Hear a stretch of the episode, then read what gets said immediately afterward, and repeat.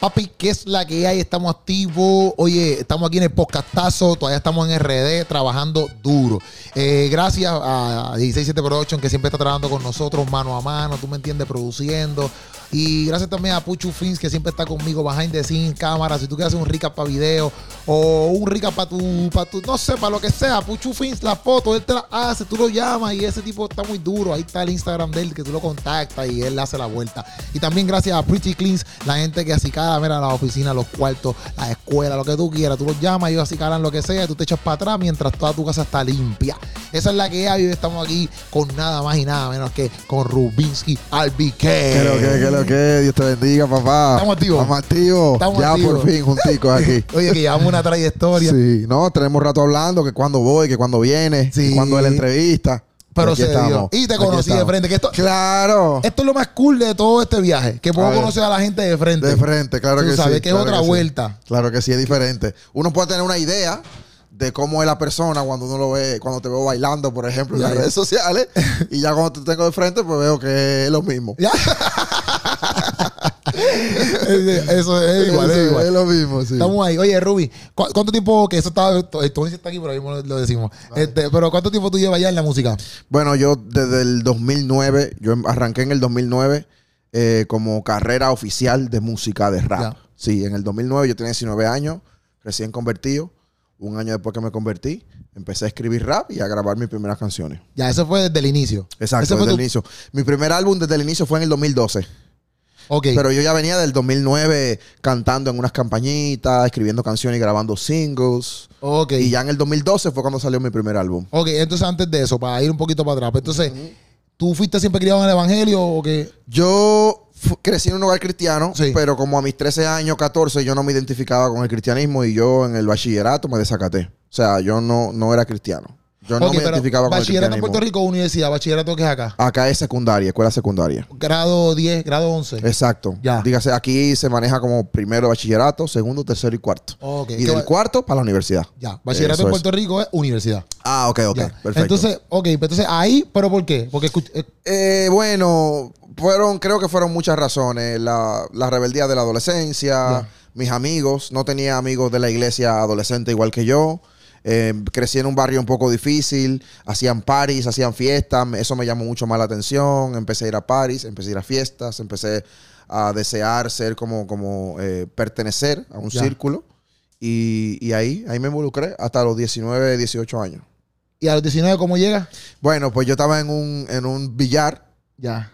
y como Una barra, yo- sí. Exacto. Ya. Y como yo estaba ya crecí en un hogar cristiano y entendía todo lo que tenía que ver con Dios, aunque no me identificaba, esa noche específicamente yo empecé a escuchar eh, eh, dentro de mí esa voz que me decía, si tú no eres de aquí, ¿qué tú haces aquí?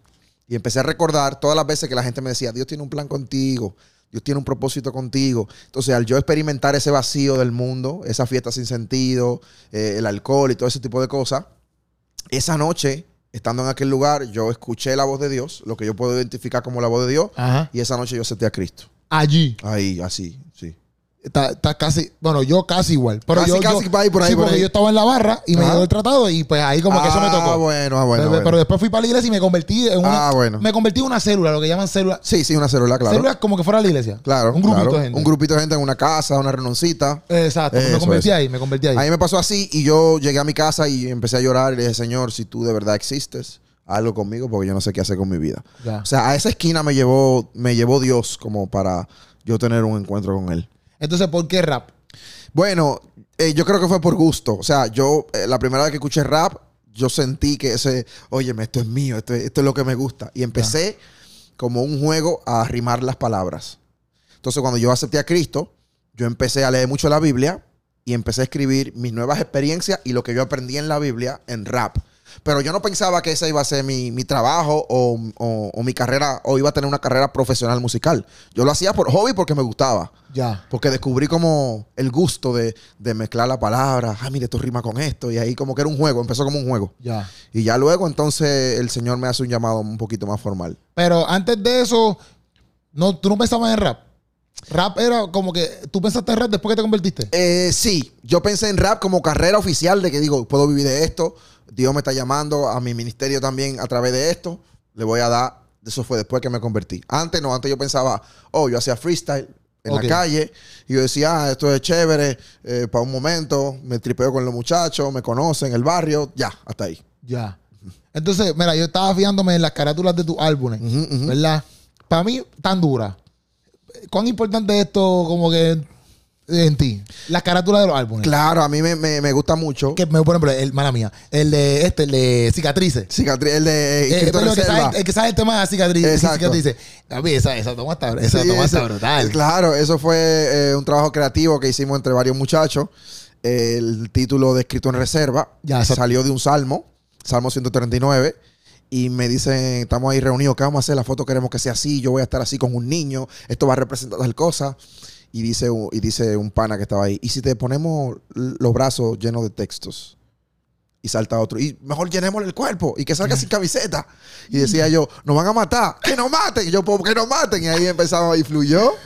Y salió ese, esa icónica portada que fue un éxito. Al, al momento que nosotros lo publicamos, la gente empezó, oh my God, ¿qué es esto? ¿Qué es esto? Y, y se hizo bastante viral en aquel entonces. Sí, no, yo la vi y en verdad es que llama demasiado la atención. Sí, llama mucho la atención. Y Llama tiempo, obviamente, porque hasta el sol de hoy los tatuajes eh, son como que. Sí, sí, son una. Son una Quizás era un poquito hay más. temas, hay temas con Ajá, eso. pero para ese tiempo. Era hubo- mucho peor. pero hubo problemas por la carátula. No, al contrario. A mí me sorprendió que cuando la gente vio el, el proyecto, eh, se maravilló por el proyecto, pero no emitieron ningún juicio, sino hasta escuchar el álbum. Ya. Una vez escucharon el álbum, parece que se encontraron con el que estaba detrás del álbum y ese álbum fue el mejor álbum del año, en muchos testimonios, eh, viajamos por primera vez a México con ese álbum, eh, fuimos también a Colombia con ese álbum, o sea, fue algo súper impactante lo escrito en reserva. Y, Sí. y loco, entonces, espera, espera, pam, pam, eh, sale el álbum. Ajá. Pero entonces ahora tú estás viajando, tú no estabas viajando. No, yo había viajado una sola vez antes de ese álbum. ¿Y, y cómo? Pero esto, pero estás viajando. Bueno, esta es tu primera vez para México viajando como artista, Como en el sentido de la artista, música. exacto, como el sentido de la música. ¿Y cómo esa vuelta? Mi primer viaje Ajá. fue a Guatemala en el 2013 Ya. Y fue como artista también. Mi primer avión en mi vida. Pero de ahí en adelante yo no volví a viajar jamás. Hasta que eh, lanzamos Escrito en Reserva y poquito después nos salió para ir para eh, México y para Colombia. Eso fue una locura. Para mí eso fue...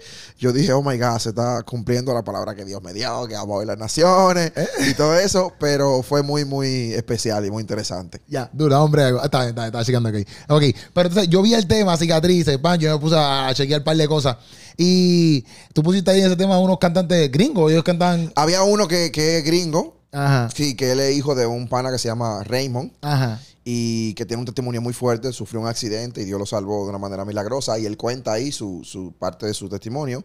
Ahí también cantó Natán, Philip, Exacto. cantó Hay algo que se llama Bessie y algo. Busy, ajá, Busy. Y, Y Jedi, y, J- y JB. JB. JB, el que estaba haciendo el coro y todo eso, y yo. Exacto. Pero en tu parte, Ajá. tú dices algo como que esto que me, que me, me- me llamó la atención, ¿verdad? Sin ver. saber, dice, ah, dice aquí. Si sabéis que mi closet y mi cuarto son una maleta. Porque tanto como que la gente piensa como que, ay, yo tengo la vida hecha. Eso, Por ser eso. rapero yo tengo la vida hecha. Exacto. Ok, tú estás viviendo, ese, eso es realmente lo que tú estás viviendo. Sí, Porque eso es que a veces, a veces el rapero puede cantar de otra persona, pero eso es lo que tú estás viviendo. eso yo sí, ese, ese tema, o yo en lo particular, me caracterizo por escribir todas las cosas que vivo y que aprendo. Yo no me siento bien cantando algo que no sea verdad. Eh, pero eso es algo bien mío, porque yo también tengo historias que son ficticias y que le salieron de mi imaginación y eso es una manera de arte. Pero cuando tiene que ver con música que son personales o que yo voy a tratar un tema personal, yo trato de tocar mis vivencias para que las personas que también viven eso o que han pasado por eso puedan identificarse. Ya. Entonces, en ese entonces, sí. Yo, eh, eh, en mi casa, hay, eh, a mi casa de materna, ya. son mi mamá es media acumuladora, tú sabes, tiene muchas Sí, cosas. en inglés decimos hoarders. Exacto, entonces sí. es una batalla. Y yo metía toda mi ropa, Ya. como yo vivía también viajando de misiones y todo eso, yo metía toda mi ropa en una maleta y, y yo guardaba mi ropa ahí, la abría si iba a, la- a lavar algo. Era, mi maleta era mi closet. Yo tenía dos maletas que ese era mi closet. Ahí yo metía mi, mi calzoncillo, todas mis cosas y ahí estaba en una esquinita de la casa. Y después dice como que, ah, mi cama es como un colchón, como Exacto, eh, era un colchón de estos, de estas camas que son como que se doblan. que se doblan, eso. Ya. Exacto. y ahí tú, Exacto. Y era ahí yo dormía, eh, esa, esa estaba en la salita de mi casa, esa, esa cama. y tú estaba- estabas viajando mientras pasaba todo esto también. Exacto. Claro y, la, que sí. y la gente ahí pensando como que va, y Rubinsky ya, ya. a otro nivel, ya, ya se nos fue, adelante, lo que sea que sea. Pero y, así la- era. y sí, me gusta porque a veces mucha, yo pienso que hasta solo la gente piensa eso. Sí, como que la gente piensa como que, ah, están, están, están allá arriba. Y, y- y en verdad muchas veces no es así. Pero entonces, eh, también dice algo aquí que me, que me gustó, que, que tú dices algo de eso, ¿verdad? Como que, ah, es que se- a veces la gente es como eso, que tiene que tocar las heridas para creerle. Y también esta parte que dice, no cualquiera que pueda rapear, no cualquiera que pueda rapear eh, bueno, o puse aquí, también es MC. Exacto. Ok, dentro, pero ah, ¿por qué apunté eso? Porque dentro de la cultura de rap, ¿verdad? Cuando tú dices esas palabras, como que, ¿qué, qué es realmente un MC? Aunque yo sé que un maestro de ceremonia, etcétera, pero para ustedes los raperos, como Ajá, que, ajá. que tú puedas decir, esta persona realmente es un MC. Bueno. o, no es un MC. por Bueno, eh, eh, tiene que ver con, con la capacidad crítica que tenga la persona. Porque yo, como, como me gusta el deporte de escribir, yo puedo rimar un montón de palabras sin sentido. Ok. Y yo puedo decir en un tema, eh, yo salto porque soy el manco que hace que... Y puedo rimar muchas palabras con mucho flow, pero yo no necesariamente estoy diciendo algo que realmente es contundente. Ok. Entonces, para mí, eh, eso es algo bien personal. Una persona que tiene un pensamiento crítico y que trata de llevar ese pensamiento crítico a rimas que son totalmente complejas y que tienen sentido, es lo que hace a una persona un buen MC en, en cuestión del liricismo, de las letras. Eh, cuando digo, y no cualquiera que pueda rapear bien ese MC, es que hay muchas personas que sí tienen el talento de poder agarrar las letras y tener una muy buena interpretación. Pero al final, eh, la interpretación no es suficiente cuando tiene que ver con el mensaje. Cuando el mensaje tiene que llegar a un corazón, a una mente y transformar o hacer que esa persona se cuestione y diga, wow, qui- ¿qué quiso dejar dicho con esto? Y empiece a pensarlo. Entonces, eso es lo que yo personalmente eh, denomino que es un MC verdadero. Es un MC que su capacidad crítica y su capacidad de rima eh, unida en una sola cosa pueden hacer que la gente cambie de mentalidad, eh, cambie de idea, eh, para bien, obviamente, porque en mi caso lo, lo lo hago para bien. Y, en- y esa era la línea que pensaba en cuando escribí esa línea, ese rap. Ya, porque, y eso que eso está duro. Sí. ¿verdad? Estoy- estoy- no sé cómo es la vuelta de rap del todo, porque estoy Ajá, aprendiendo. ajá, claro. Pero sí pienso que cuando tú puedes, porque crear una canción que rime y que tenga, ¿verdad? Ese, ese- Esa ese- complejidad Sí. de, de letra y que tenga una buena interpretación es muy difícil. y para mí, como que, por ejemplo, porque en el reggaetón, o quizás, exacto, reggaetón, quizás trap, no sé, eh, la flexibilidad dentro de lo que tú escribes puede ser como que yo puedo rimar peo con yo no sé qué, con pelo, un ejemplo. Con Y de peo, peo por decir peo. Yo puedo rimar peo con pelo. Y no importa, gente, wow, brutal. Exacto. Pienso a veces, no estoy menospreciando el reggaetón ni nada, No, pero no. pienso a veces que en el rap, el palabreo que tú uses, como que el diccionario que tú tengas, Eso, eso. también eso. cuenta. Cuenta muchísimo. Y la capacidad de tu poder hacer un mensaje rimado, que no es fácil, Ujú, porque esto puede ser un mensaje, bañarte es bueno para tu salud. Wow, es un mensaje. Pero si yo lo digo de una manera artística, con el mismo sentido y con la misma contundencia, es diferente, crea un impacto diferente en la persona. Sí. Y la gente está diciendo, wow, bañarse es increíble. Pero, o sea, eh, Sí, es entiendo. arte, el arte lo hace así. El arte. Te y yo te, te voy a decir algo. Antes, todo lo que se pareciera al rap era rap. O sea, si alguien rapeaba sobre un merengue, era rap. Ok. Si alguien rapeaba sobre una balada y lo hacía con el estilo, era rap porque no se conocía mucho. O sea, eh, yo también creo que es, es posible hacerlo en el reggaetón. Ok. Porque el reggaetón se usa el rapeo para sobre la pista del reggaetón. Ya. Entonces, Ya. eh, eh, también creo que es posible hacerlo con el reggaetón. Sí, yo quizás es que como lo más comercial es como que Exacto. quizás no ese palabreo, y ese, ese, ese palabreo tú lo ves más en el rap, Exacto, pues se comercializa de esa Sí, manera sí, y pues sí, la claro. gente piensa que es así. Exacto, exacto. Pero te entiendo la vuelta. Entonces, obviamente, yo sé que en parte son unas cosas que Dios le da a uno. Por ejemplo, a veces la gente me pregunta a mí, ah, ¿cómo tú puedes hacer reír sin, sin hablar malo? Pero en verdad, en verdad, la gente piensa que para mí es difícil. Pero no es por guille. No es como que yo diga, no, para mí no es difícil. Ah. Pero realmente. que te sale, te sale natural. Realmente no es difícil, porque eso soy yo.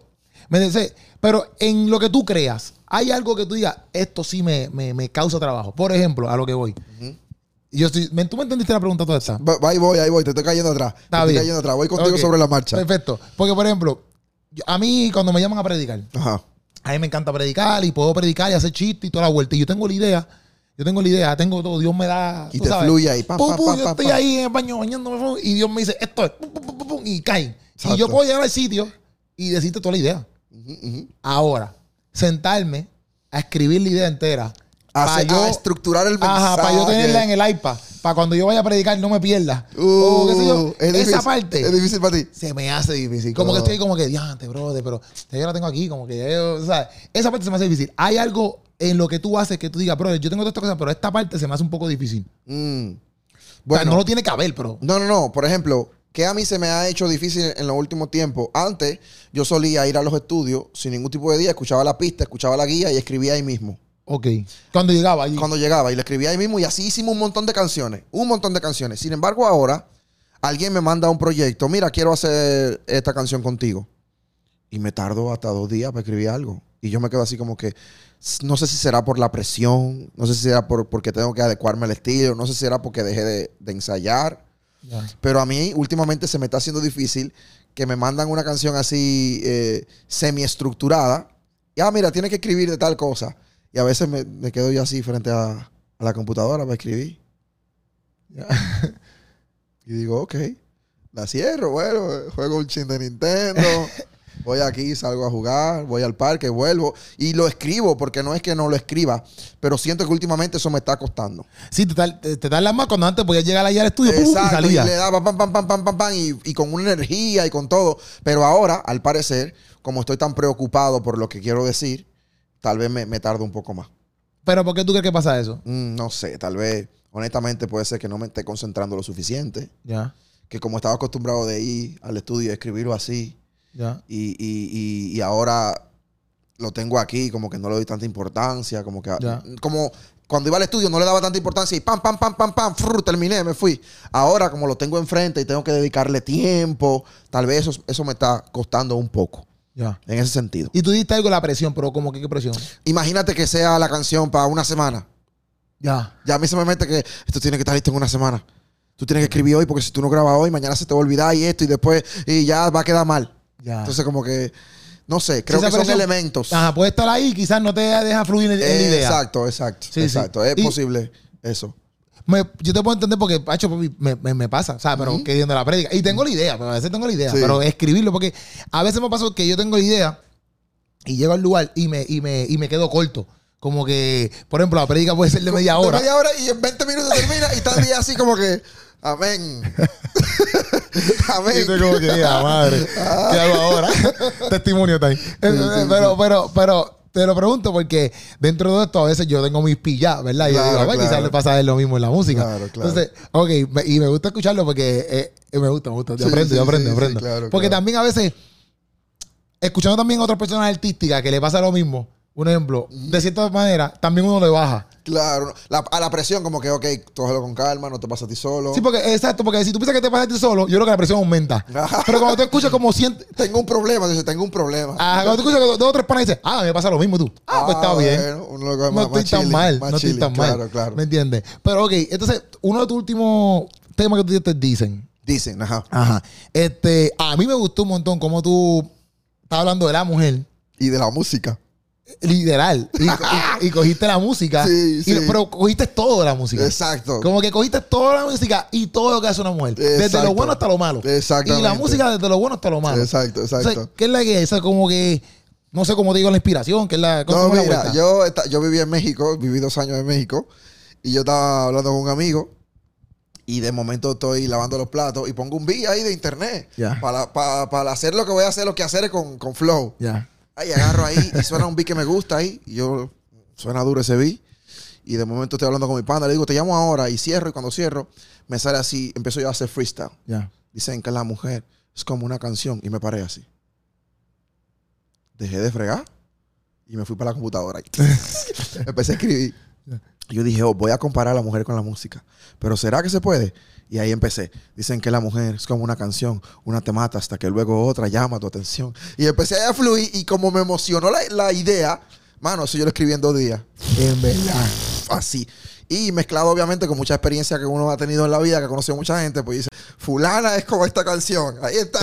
fulana fue como esta canción. Ahí está. Entonces así fluyó esa canción. Ya, H, pero está durísima. Sí. Y eso es lo que estábamos hablando ahorita, como que el arte de que tú puedas hacer eso. O sea, yo lo escucho y digo, vista gente, en verdad, nosotros en, en Puerto Rico, nosotros escuchamos a mucha gente acá, y nosotros en verdad, yo digo, papi, esta gente es tan duro. Mm, Como que. gracias, gracias. Sí, sí, yo pienso que ustedes están duros, de verdad. Y no porque están aquí de frente, nosotros lo hemos dicho en los video reaction, Mm, en toda mm. vuelta. Y no porque estamos haciendo video reaction y decimos, "Macho, vamos a decir que están duros para que ellos nos digan como No, no, no, no, no, en verdad, en verdad, yo sé que ustedes le meten, en verdad. Y a mí lo más que impresiona también es que, por ejemplo, en tu parte, y por ejemplo, lo mismo pasa con Filil, con Natán, con Ujú. mismo Underbox, aunque Underbox en muchas áreas se ha ido también por otro lado, pero como que usted se ha metido como que en su, en su, en su vuelta, Sí. en, su, en su flow, y Sí. como que no se han ido para otro flow, porque en eso están bien. No sé, no sé si me entiendes. Sí, totalmente. y no es que esté mal que tú mañana quieras hacer trap y después Claro, mañana claro. quieras hacer drill, no, No, y de importa. hecho lo hemos hecho. Yo, yo he hecho, salimos, hemos salido en muchos traps. Yo he salido en algunos reggaetón. Sí, sí, sí. De hecho, eh, colaboré con Peter en un dembow. Sí. Pero cuando se trata de hacer un proyecto mío, pues yo lo hago en lo que soy mejor haciéndolo, que es mi hip hop de los 90, ese estilo noventero,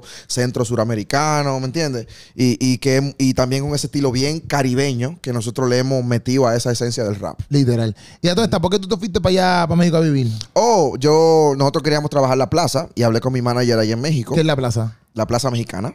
Ah, ¿en verdad? La plaza mexicana. Sí, como Dígase, que- Exacto, el territorio mexicano. Sí. Queríamos trabajarlo un poquito más de cerca. Veíamos que la mayoría de nuestros listeners eh, son de México. Ok. Yo dije, sería bueno ir allá y trabajarlo desde más cerca. Ok. Y me fui, eh, en seis meses me salió mi residencia.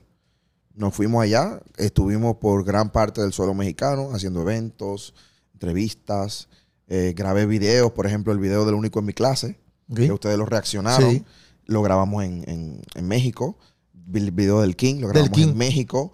O sea, hubieron varios videos que lo hicimos allá. Entonces, eh, a mí me, me encantó la Plaza Mexicana. Volví acá a República Dominicana ahora hace poco, porque tengo unos proyectos en República Dominicana que tengo que meterle candela. Y después, quién sabe, si nos vamos para otro país. Ya. ¿sí? Pero eso está bien cool porque yo nunca había escuchado a alguien que haga eso. ¿Me entiendes? Como que, ah, pues mira. Y, pero entrar a México se, se- se te hace fácil. ¿Sabes? Siendo de acá, de RD. Dominicano, bueno. Te visa o qué sé No, yo, yo tengo visa americana. Entonces, para entrar a México, o tú necesitas una visa america- americana o una visa mexicana. Ok. Yo tenía la americana. Yo entré, empecé a hacer la, empezamos a hacer las gestiones eh, migratorias de una y a los seis meses me salió mi residencia. Ya. Y ya yo vivía allá un tiempo bastante largo. Allá me hice mis dreads Ya. y ahí, ahí empezamos. Y Ahí tenía una perspectiva como que, por ejemplo, este. Yo, yo, yo entiendo estas cosas de México. A México le gusta mi, mi, mi, mi música. Este. Pero cuando llegas allá y ves la vuelta, aprendiste cosas. O inclusive hasta en el rap. Como que tú digas, diantre, yo rap. No sé. Bueno, así". allá yo, yo hice unas colaboraciones con unos chicos que cantaban corrido tumbado, que es un género que está bien famoso allá. Y a mí me sirvió la experiencia bastante. Eh, también me sirvió la experiencia de, de ver otra cultura, ver la manera en la que ellos piensan, cómo se manejan. Y todo eso te enriquece culturalmente para que a la hora yo escribiera una canción, mi, can- mi música y mis palabras puedan ser más internacionales. O sea, tengan un lenguaje eh, universal. Que todo el que habla hispana o en España, dígase la lengua, el castellano, lo puede entender. No con tanto slang dominicano, pero tampoco con un slang que no sea entendible ni para los boricuas, ni para los mexicanos, para los colombianos, sino que todos, cuando escuchen, puedan entender lo que yo estoy diciendo y se sientan identificados con lo que estoy diciendo. Ya. Esa es una, una tarea pesada y ardua porque hay gente que, pie- que siente que pierde su esencia cuando lo va a hacer. Pero yo encontré mi, mi- mi lugar. Sí, Sí. y hay gente que, se- que exacto. Yo, por ejemplo, me pasa también con la comedia, que a veces la gente dice, no, pues si tú vas a viajar, tú tienes que cambiar ciertas cosas porque. Aprender de las palabritas Ah. de ellos. Exacto. Sí. Y pero, pero, por ejemplo, lo he hecho y no me, no me siento diferente. Como que puedo hacer el mismo chiste, por ejemplo. Eso, eso, eso. Y no me cambia el chiste, como que digo, Exacto, ah, diantre, exacto. Lo he hecho con un boricua. No, y eso es una virtud, porque no todo el mundo sabe hacer eso. Ya. Si, si yo soy mexicano y yo te escucho a ti eh, haz un chiste en boricua y tú tratas de convertirlo en mexicano y me da risa, loco, tú eres un genio. Ya. Tú eres un genio porque la- las palabras sí son bien diferentes y los sentidos también. Sí, lo- los otros días estábamos, estábamos en Missouri. Lo único que dije que nadie entendió fue la palabra, la palabra sorbeto. ¿Cómo ustedes le dicen acá? Eh, Sorbeto aquí es sorbe- sorbete. so- sorbete. Sorbete. Pues allá, como ahí habían unos ecuatorianos y mexicanos, le dicen popote, creo que le dicen. Popote, Popote. pitillo. Ajá. Y yo dije sorbete y todo el mundo se quedó. Como que, ¿qué es eso? y, yo- y ahí yo, ah, pues esta, esta palabra. Pero Ya. eso nada más. Pero en las demás cosas se reían y yo decía, ah, pues Vale, chile, vale, porque vale. por lo menos es un. O sea, estoy aquí, pero no me veo de entre este tipo. Porque mucha gente, cuando yo digo, ah, pues voy para Estados Unidos, inclusive yo estoy con otras personas que me dicen, ah, aquí ha venido otra persona, pero son tan boricuas que yo no los entiendo. Y eso es bien malo, porque Sí. dices, antes, bro, yo quisiera como que llegar así mismo, como que a todo el mundo, con el arte. Claro, Y, y- y- obviamente sentirse bien dentro de. claro. Entonces, una cosa que también vi dentro de lo que tú haces es como que tú mencionas mucho, o lo pones mucho, ¿verdad? No sé si estoy equivocado. este, pero lo que es la oveja negra. Ah, sí, claro que sí. Claro o que ese sí. personaje de. Exacto, de la oveja negra. ¿Por qué tenerlo tanto ahí? Bueno, el concepto de la oveja negra nace del EP que lanzamos en el 2020.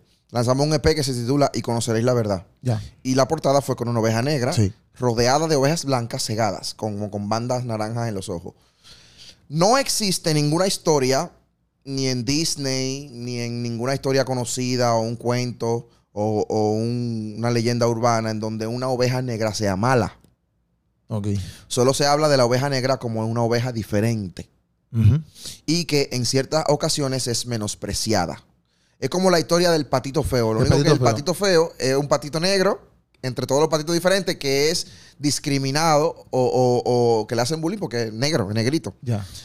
Algo parecido pasa con la oveja negra y en este caso nosotros queríamos darle la connotación junto con el versículo bíblico de y conoceré la verdad y la verdad os hará libre, que no importa qué tipo de oveja tú seas, sino que lo que importa es que tú conozcas la verdad y que esa verdad es Jesús. Ya. Por eso en nuestro video salían las ovejitas blancas vendadas y la oveja negra salía eh, vi- con visión, viendo. Había una portada en la canción eh, Suelta el Control, donde había muchas ovejas blancas. Una estaba orando a Buda, otra estaba eh, como haciendo brujería, otra estaba con otro. Y, y la oveja negra estaba arrodillada frente a la cruz. Ya.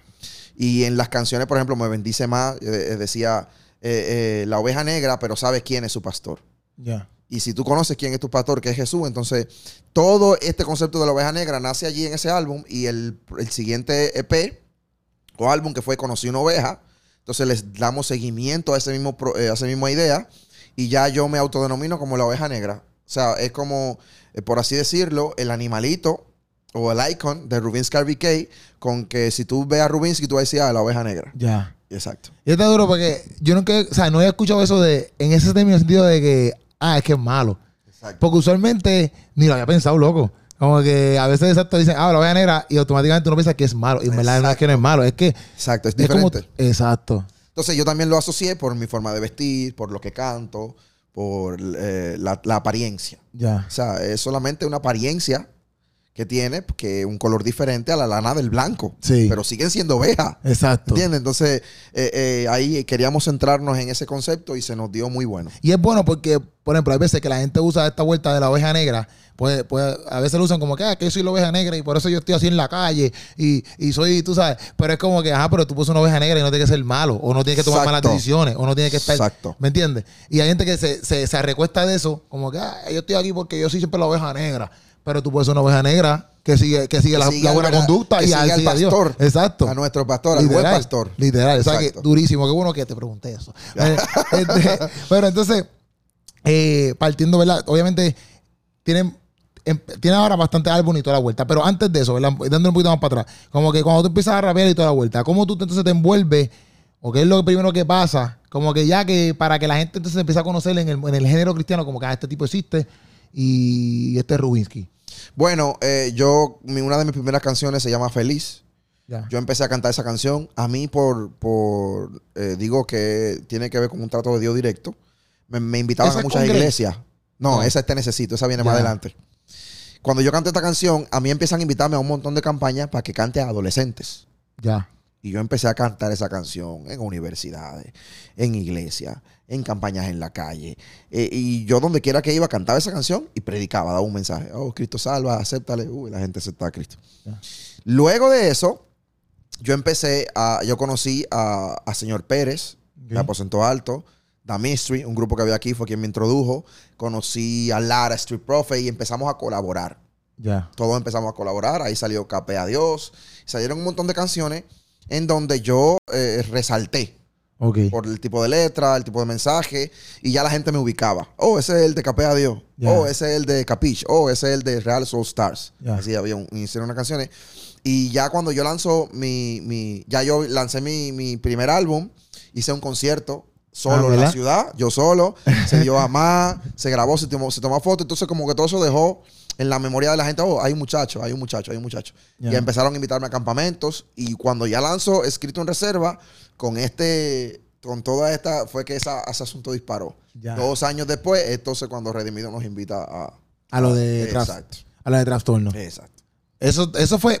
¿Cómo te ha ido eso eh, eh, en, en lo que eres tú como, como artista? No, brutal, me dio mucha exposición. Me dio mucha exposición y, y fue algo muy bueno porque siento que lo que pasó con nosotros, por así decirlo, no ha pasado con otros más, aunque tal vez él ha tenido la intención de que sí pase con otros más. Y eso para mí ah, es algo que, que viene de Dios, que fue Dios que lo hizo y que, y que salió, que estaba en los planes de Dios, exponernos de esa manera para que hoy nosotros sigamos llevando lo que, lo que hacemos a, a donde quiera que vayamos. Ya. Cuando yo vi en Puerto Rico, inclusive estaba hablando con Feli Aquino, porque, pero fíjate, porque yo me acuerdo que estabas tú, Natán Santo y Filip. Y cuando yo los vi, yo, yo si metí una foto contigo, no me acuerdo. La cosa es que Natán y Filip, papi, eran los tipos más serios del mundo. Y yo, así, todo, papi, así. Y yo, "Estos tipos quiénes son? ¿Qué se, qué se creen esta Me gente? van, a, mo- me van a matar, me van a Tú- atracar. de ellos tres, tú eras como que el más que, como que, ah, pues, está- ese es más que yo creo que se le puede hablar. Y porque, oye, cuando yo miraba a Ty Felicia, papi, esta gente no hay quien le hable, ¿viste? Esta gente, esta gente no habla con nadie. y me roba. Esta gente no habla con nadie, esta gente son así serios. Y, y a mí me sorprendió. Y después, había- después de- obviamente, hemos hablado por Instagram, ahora aquí la claro. vuelta. Es totalmente diferente. Y también hablando con, yo hablé un poquito con, porque Natán fue para para rompiendo. Ajá, ajá. Habló un poquito, pero ya me di cuenta que es que el tipo es así como que serio, así van. Ajá, sí, sí, pero en verdad me da sorprendente porque yo digo, caramba, lo que es conocer a alguien, ¿me entiendes? Como que conocer a alguien de lleno. Entonces, aquí, eh, en, en, en RD, ¿verdad? Es fácil como que hacer música y vivir del ministerio. No, la verdad no lo es. Yo, yo entiendo, o según mi experiencia, y como me ha pasado a mí, uno tiene que pasar un centro. Y cuando digo que pasar un centro es un término eh, militar. Tienes que pasar un centro para después. eh, eh, veo que hay que dar testimonio, hay que dar resultados, hay que, eh, tú tienes que tener un respaldo de Dios, eh, tú tienes que tener algo especial. Cuando digo tener algo especial, me refiero a que eh, tú estés en el tiempo de Dios y la gente empieza a invitarte. Luego tú en tu organización, según tú administres el ministerio, entonces tú puedes empezar a ver beneficios económicos que son los que nos ayudan a sustentarnos. Pero es bien difícil y hay que, hay que agotar un tiempo, un proceso. Nada es de, de un día para otro. Yo tengo más de 10 años trabajando en la música y apenas es que estoy viendo esos resultados bonitos que tú dices, gracias a Dios que ya puedo tener una guagua cómoda, gracias a Dios que ya Sí, tengo- no, la voz está bien cómoda. y, y gracias a Dios que ya puedo, que ya puedo mudarme solo, que ya me voy a casar y todo ese tipo de cosas. Ya. Entonces, te, te, te pregunto esto porque. Eh, dame, que Pucho me escribe algo aquí. Pucho que quiere que me, me- me saca de, de la, de la vuelta aquí, ya, ya, ya. ¿Cómo fue, cómo fue Puchu, que esta pregunta? ¿Cómo fue tu experiencia en Casa Parlante? En Casa Parlante, uff. Yo no Ha sé ni qué es esto. ¿Tú no sabes lo que es Casa Parlante? Bueno, No. te voy a educar un poquito. Ya, Casa Parlante eh, eh, empezó como un movimiento en Chile ya. donde invitaban a los artistas de la escena del rap a nivel latinoamericano, Ya. centroamericano, eh, los mejores, por así decirlo, y los ponían allí en un concierto eh, de audio en vivo cerrado. Eh, por ahí han pasado artistas de- del rap, de Centroamérica eh, y del, del América del Sur y todo eso, del habla hispana, de lo más importante. Venezolanos, cubanos, españoles y, y colombianos. Y chilenos también, obviamente, y argentinos.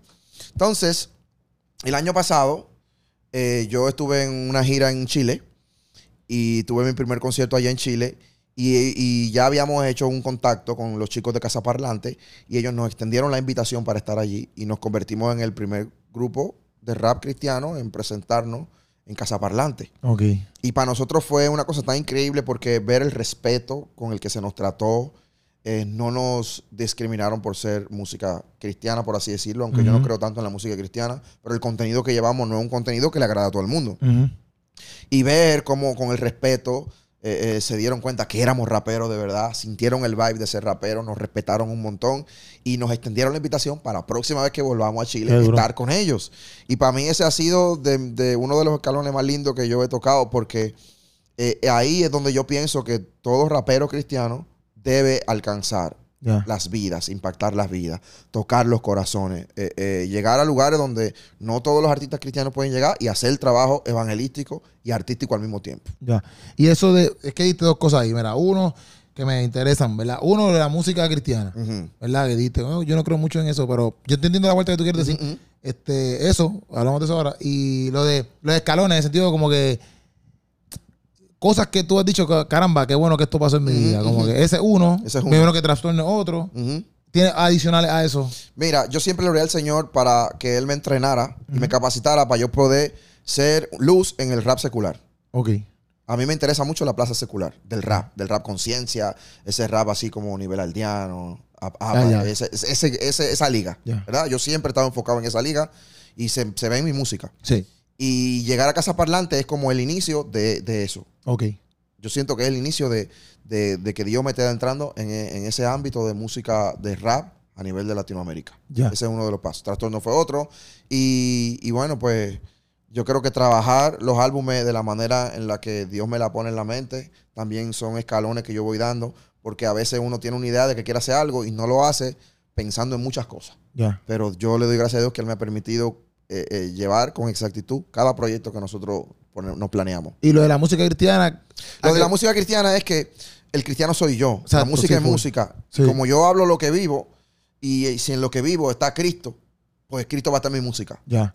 Entonces, hay veces que hay gente que usa el término música cristiana para encasillarnos y, y, ais- y aislarnos. Dice, no, eso es música cristiana. Ya. Y que lo escuche su gente. Pero lo que yo hago, en la mayoría de los casos, ni siquiera es para que lo escuche la música, la, la gente cristiana. Sí, sí. Para que lo escuche el mundo. Sí. Entonces, por eso digo que no creo mucho en la música. Siento que es un- una sectorización que nosotros mismos nos, nos dimos, que era innecesaria. Ya. No necesitábamos esa sectorización, ser, encasillarnos en un público, cuando la buena nueva que tenemos es para el mundo. Literal. No, y, y, eh, yo te iba a preguntar esto porque obviamente, por ejemplo, a mí la gente me pregunta como que, ah, este, ¿dónde tú, dónde- ¿cómo tú puedes llevar a Dios mediante lo que tú haces, bla, bla, bla, etcétera?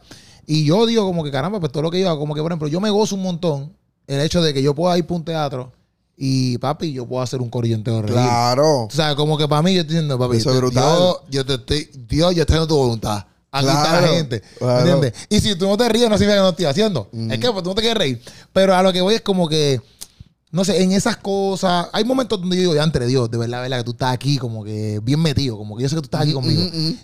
Entonces, tiene un momento así que tú ya diantes, papi, Dios. Brother, claro que sí. Por ejemplo, al principio de mi ministerio nos invitaron a un cumpleaños en el barrio de un barbero. Y ellos invitaron al joven que canta rap cristiano para que bendiga el party. Ya. Y cuando nosotros llegamos ahí, que le hablé con mi pastor en aquel entonces, miren, nos invitaron a esto, ¿qué usted opina? O si ve, es un- una muy buena oportunidad para predicar a Cristo. Cuando nosotros rapeamos, manín, habían gente que estaban soltando las bebidas, había gente que estaba botando el alcohol, había gente que estaba orando con nosotros, levantando las manos en el party, en medio del party. Y eso para mí fue una locura. Sí. Luego voy a lugares como Casa Parlante y veo el respeto y veo la gente diciendo, uy, como, como cuando la gente arruga la cara, que escuchas ya. una voz. Sí, como, como el, y yo digo, Señor, gracias porque estoy representando aquí, Sí. porque tú me has traído. Sí. Y hemos estado en muchos lugares. Por ejemplo, hay unos raperos españoles. Nosotros tuvimos la oportunidad de abrirle a uno que, que es un, un rapero muy grande de España. Y fue en Medellín y estaba en una discoteca. O sea, el evento fue en una discoteca. Y cuando rapeamos fue la misma impresión. Ya. La gente estaba vuelta loca. La gente decía, uh, increíble. Empezaron, empecé a salir en el radar de personas que le gusta el rap y que no son cristianas y que tal vez no tenían ningún contacto con, con el cristianismo. Y, y yo estoy siendo ese, ese, ese, ese utensilio que yo estoy Sí. usando para llegar. Y eso para mí es emocionante. Sí. Eso para mí es emocionante y es lo que yo digo, esta, esta vaina vale la pena, esto hay que seguirlo haciendo. ¿A cuántas discotecas más que vamos ahí? ¿Entiendes? Entonces, es muy, muy interesante todo eso. Sí, y, yo, y, y- y lo cool de esto es como que yo sé que cuando uno lo hace todo corazón, porque uno lo apasiona, no tan, yo, yo sé que dentro de, no- de nuestro ser, nosotros sí queremos evangelizar y toda la vuelta. Pero la gente piensa como que a evangelizar solamente de una manera. Saca la Biblia y pon la bocina ahí Exacto. y dile que se van para el infierno. Eso. O sea, entonces, ¿qué pasa? Por ejemplo, yo todo mi contenido estoy pensando todo el tiempo como que, bro, yo te quiero hacer reír, yo quiero que tú la pases bien con mi contenido, como que, que tú veas mi Instagram y tú digas, ah, chaval, yo me reí. Eso es lo más que yo busco con mi contenido. Porque yo sé que lo que yo te estoy trayendo, adicional a eso, tiene a Dios. Claro. Yo sé, o sea, yo, mi- Dios es lo primero, no sé si tú me entiendes lo que te quiero decir. Pero lo que yo estoy haciendo ahí, eso tiene a Dios. Entonces, si tú te reíste conmigo, la pasaste bien, ya, papi. No, y Ya, si se y- interesan por conocerte Por eso- y conocen a Cristo a través de ti. Obligado. Entonces, ¿qué pasa? Mucha gente cogen el mensaje, se ríen y te aceptan el mensaje porque dice, no, papi, tú me puedes estar diciendo, tú me puedes estar diciendo que, que Dios está brutal y quizás yo no creo en eso, pero tú la montaste, como que re- eso mismo, respetan que no es tanto el, el, el, el pushing este de que tienes que Mira, y te voy a decir algo. El respeto es la puerta a la aceptación de cualquier criterio que tú tengas. Si yo te respeto como persona y yo tengo una duda o tengo una posición encontrada con algo y yo te respeto y tú me das una opinión diferente a la que yo tengo, yo lo voy a pensar. Sí, A ver si es verdad, porque yo te respeto. sí. Pero si yo no te respeto, yo no doy ni siquiera, no pierdo mi tiempo en escuchar lo que tienes que decir. Pero ya, cuando yo tengo tu respeto, entonces tú te detienes a escuchar y dices, bueno, yo lo respeto, a ver qué va a decir. Y cuando te escuchan, dicen, ok. Imagínate que diga, no se lo compro del todo, pero. Sí, pero lo sus escuché. razones. Sí. O si dicen, óyeme, pero tienes razón él. Cuando viene a ver lo que a mí me falta es Cristo. Y empiezan a pensarlo, pero es porque el respeto es la puerta Sí. para que tu es- discurso sea escuchado. Sí. Si no te respetan, no te van a escuchar nunca. Obligado. Y a mí, cuando yo, por ejemplo, eh, nosotros fuimos para las calles de Sebastián, que son una fiesta que hacen en Puerto Rico todos los años. Y papi, eso se llena. Eso es en San. Juan, pero eso es alcohol por todos lados. No, me imagino, me imagino. Y nosotros fuimos eh, con ¿Y tienes plenera. alcohol también? No, No. No, no. Nosotros vamos a evangelizar y otros con la cerveza. era, para que me invitaran. No, mentira. No, mentira, mentira. No, pero te. Entonces nosotros estábamos ahí. Inclusive en nuestras camisas decían, tienes sed con una cerveza. ¿Verdad? Y Ajá, atrás ajá. decía un texto bíblico como que... Para que. ¿sabes? Para dar la vuelta. ¿Qué Nada más le pasó, faltaba- papi? nada más le faltaba tener cositas ahí, como que aquí la tenemos, como para venderla. Y la cosa es que nosotros estamos ahí. Y en verdad, yo sé que mucha gente no ve eso bien. Hay mucha gente en, Puerto Rico que, que lo más seguro nos vieron y dijeron, esto está en la calle de Sebastián. Eso es puro pecado. Y mi, y mi norte, sincera, cuando nosotros lo hicimos, mi norte era como que vamos para allá, vamos a vacilar, vamos a pasarla bien. Nosotros no vamos a beber, nosotros no vamos a fumar, no a hacer nada. Y le dije, yo no quiero a nadie que esté allí diciéndole a la gente que Dios te va a ir, Dios te va a llevar para el infierno porque estás ahí bebiendo. Nada, nosotros vamos para allá, esa era mi vuelta, ¿verdad? Nosotros vamos para allá a tocar, las plenas, a tocar. Y aunque ellos canten la bomba, hay, hay- en canciones, hay unas canciones que no son cristianas, que los cristianos dicen ya, si no la malo, nosotros la cantamos. Hay canciones que son bien populares, como que la bomba, ay, qué rica, eh, eh, eh, me sube el ritmo por los pies. Por, los pies. Por ejemplo, en, en el mundo cristiano es como que no. Pero realmente no estás diciendo nada malo. Sí, sí, Una canción sí, que todo el mundo la canta normal. Sí, sí. Pues yo decía, pues nosotros la vamos a cantar y vamos a estar con ellos allí. Pero no tanto porque yo me quiera ser parte de ellos. Es que a veces tú no tienes esa persona allí. Entonces nosotros fuimos, cantamos y la gente, por ejemplo, se tomaba fotos conmigo, como que, ah, caro, papi, que sí, que sé yo. Y son gente que te, te paran hacia los tuyos, están fumando. Papi, me encanta tu contenido. Y yo el humo para tu cara. Que- y te- ay, gracias, gracias. ¿Y, y qué pasa? Que el ellos verte allí, por lo menos a mí me, a mí me distrae en el sentido de que, papi, esta gente me entiendo que ve mi contenido. Yo lo estoy viendo aquí, que están a fuego en la vida, por decirlo así. Pero eso mismo, como que respetan y aman lo que yo hago, ¿ves? Exacto. Entonces yo digo, bro, yo no, yo no, yo no tengo por qué sentirme mal de estar aquí cuando yo sé que alguien se pompió y quizás viéndome a mí se da cuenta de que, papi, Dios te ama, mira la camisita, dice un texto bíblico atrás. Y yo no te estoy diciendo nada malo, yo no te estoy tocando aquí contigo. ¿Me entiendes? Y esas cosas, ese respeto uno se lo gana por lo que uno hace, ¿ves? Y Exacto. eso, como que a mí me pompea y el ver que eso te pasa, por ejemplo, yo no sabía esto de que Puchu la trajo al medio, yo no sabía eso, pero eso Sí. está súper duro. Le gusta el rap, Puchu. Le gusta. Sí, Puchu sabe gusta, de eso. Sí, le gusta, le Sí, gusta. sabe de eso. Porque son muy pocos. No es que son muy poca la gente que conoce Casa Parlante, pero el que ama el rap y que es seguidor del rap latinoamericano y centroamericano y toda la habla hispana sabe lo que es Casa Parlante. Sí, yo no, ya, ya ustedes Y se dieron cuenta. parque y todo eso. Ya ustedes se dieron cuenta que yo no sé es nada de rap. No, no te preocupes. Entonces, no, no, Cuando me inviten a Hip Hop al Parque, nos vamos con Keropi y con todo el mundo para allá. Vamos allá. Claro. Y lo documentamos. Y lo documentamos y hacemos Ah, una locura. ya, ¿Cuánto tiempo llevamos? Está bien, Ah, está bien, Ok, ya casi, ya pues, casi. Pues, y, ok, dentro de todo esto, obviamente, tienes tiene toda esta vuelta. Ya te iba a preguntar algo que se me olvidó. De casa para adelante, brinqué para acá. Dame a ver, dame a pensar ya Nombre por los aires, fuegos artificiales. Era hablando de esto. Pero una pichadera. Vamos, vamos. Ya antes se me olvidó que iba a preguntar. Gente, qué malo es esto. Qué horrible. Fue por la pregunta Casa Parlante. Eso fue. Na- es que te iba a decir algo acerca de. de, de- antes se me olvidó. Qué porra. Nada, pichadera. Nada, nada. Déjame buscar aquí que no se me ha quedado nada todavía. Para, para ver si la recupero. Dale, a ver dale, si la recupero. Qué malo es esto. Dios mío. La gente, dice, la gente tiene que decir. Estás nervioso, lo sé, estás conmigo. Lo sé, lo sé, lo sé. Ah, ya, ya, ya. Ya, ya, te llegó. ya, ya, ya. Ok, por ejemplo, cuando yo hago comedia, yo hago, yo te hago estos ejemplos para ver si tú me entiendes y yo te hago la pregunta, quizás a lo mejor la gente a veces no entiende mis preguntas. La gente a veces me pregunta, ah, ¿cuál es tu inspiración? Esto, la otro.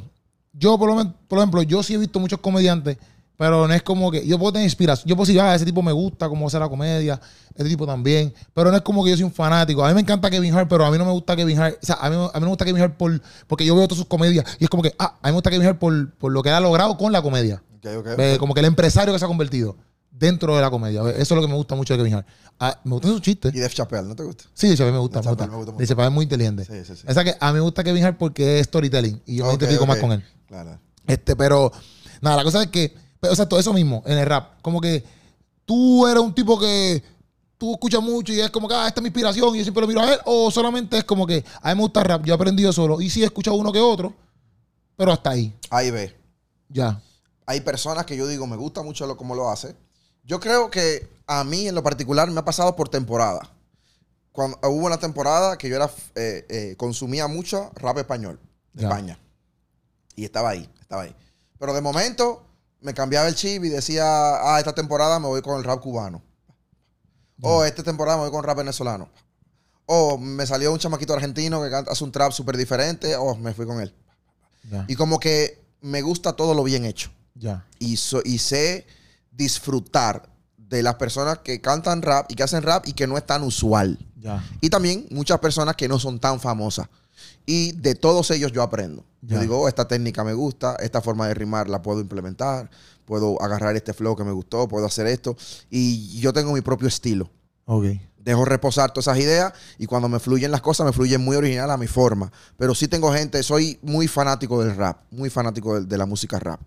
Y, y- y también he tenido momentos en donde no he escuchado a sumamente nadie y es donde más he escrito, donde más he, he hecho como mis propios conceptos, mis propias ideas, cosas que son muy, que tú le escuchas tú dices, oh, Rubinsky RBK. ya, Entonces creo que he tenido de todo un poco, porque así como nosotros estábamos en la escuela y aprendimos un profesor que nos impartió matemática, así nosotros vemos las ideas. Oh, mira, este usó esta rima así y se le sonó bien. Yo creo que yo puedo utilizar ese tipo de rimas con otras cosas y ahí empecé a fluir. ya. Entonces, estas son mis últimas dos preguntas. Eh, partiendo de eso, hay rap, pero esto no te lo digo porque tiene que haber, ni tampoco tiene que ser cristiano. Y ni tampoco, qué sé yo, no es como que para hacer una contienda aquí de Puerto Rico y que y ok, ok. Dominicana. Pero hay raperos que te, que te hayan gustado en Puerto Rico, como que a decir que tú sepas, ¿verdad? Como que Sí. una cultura que tú Mira, digas, ah, ese, ese rapero mira, está duro. Te voy, a, te voy a contar. Cuando estaba adolescente, el rap que sonaba aquí en Dominicana era puertorriqueño. La tiradera de Lito Ya. y Polaco contra Voltio. Eh, la tiradera de, de TNT con, con, con Tech One. ya, eh, la tiradera de, por ejemplo, cuando Ghetto y Gangsta cantaban con Tempo. Yo pasé tiempo, ya que estoy Gangsta, no- yo no sé ni quiénes son ya. No, ¿no sabes quién No. es Ghetto y Gangsta? No. Cuando Cocuyuela empezó con esto sí, sí, vivo, y li-". O sea, nosotros no sabíamos todas esas canciones. Cuando Lito y Polaco salió con Gustavo La Secta, hablando de la canción del SIDA, ella vive sola. Todo ese tipo de rap, nosotros lo consumíamos aquí y nos encantaba. Te estoy hablando también de Vico C, eh, que eh, MC Ceja, cuando Dari Yankee eh, era también rapero en aquel entonces, que salió con Nas. Ya. eh, eh, 30-30, M60, met- o sea, todo ese tipo de rap, nosotros lo consumíamos y nos encantaba. Y nosotros teníamos mucha influencia de esa porque nosotros no conocíamos el rap eh, en, en América del Sur o Centroamérica. Y ese era el rap que nosotros consumíamos directo, el de lo americano y el rap que se hacía allí en, en Puerto Rico. Yo, que era un total desconocedor en aquel entonces, ese era el rap que yo recibía. Y esos eran los raperos que uno aprendía. Gavalucci, Sí, que lo- empezaba eh, con su doble tempo, súper increíble. Entonces, eso eran raperos que sí, de Puerto Rico en aquel entonces, que nosotros consumíamos un montón. Al menos yo lo consumía un montón. Ya. Y entonces, o por último, esto yo, quizás vos empezó por aquí, pero es que estamos hablando del carro de esto, porque es Rubinsky RBK. Obviamente te lo decía, me dijiste, Sí. chamaquito, Sí. Mi mamá me era apodó así. y era RBK. Eh, o, J-Ho, de The Ministry, para no decirme Rubinsky, me dijo RBK, que abreviado como Rubinsky abre- abreviado. Y ya, y ahí se fue. Y se fue. A Rubinsky RBK. Así es. Esa es la que hay. ¿Viene algo nuevo? Sí. Vuelta. Sí, vamos a lanzar un próximo lanzamiento ahora, el próximo mes. Eh, una canción muy, muy especial. eh, una dedicatoria para alguien muy especial para mí, en vida. Y vamos a, sa- a sacar un álbum para el año próximo. Este año vamos a sacar puros singles. Ya. Pero tenemos cada dos meses un single nuevo, así que no se lo pueden perder. Duro. Rubinsky RBK en el podcastazo. Síganlo en las redes sociales, busquen su plataforma, bajen su música, streamerla y pónganse al día con el rap, porque viene mucho rap el año que viene. Porque Ya lo algo. sabe. Esa es la que hay. Gracias, Rubinsky. Bendiciones, papá. Estamos, ¡Eh! Estamos activos. muchas gracias. Gracias a un mío. Estamos- gracias estamos mío. activos. Por buscarnos y por traernos, porque hasta nos carreteó aquí en, RD. Esa es la Dale, que hay. dale. Se le ama, Corillo.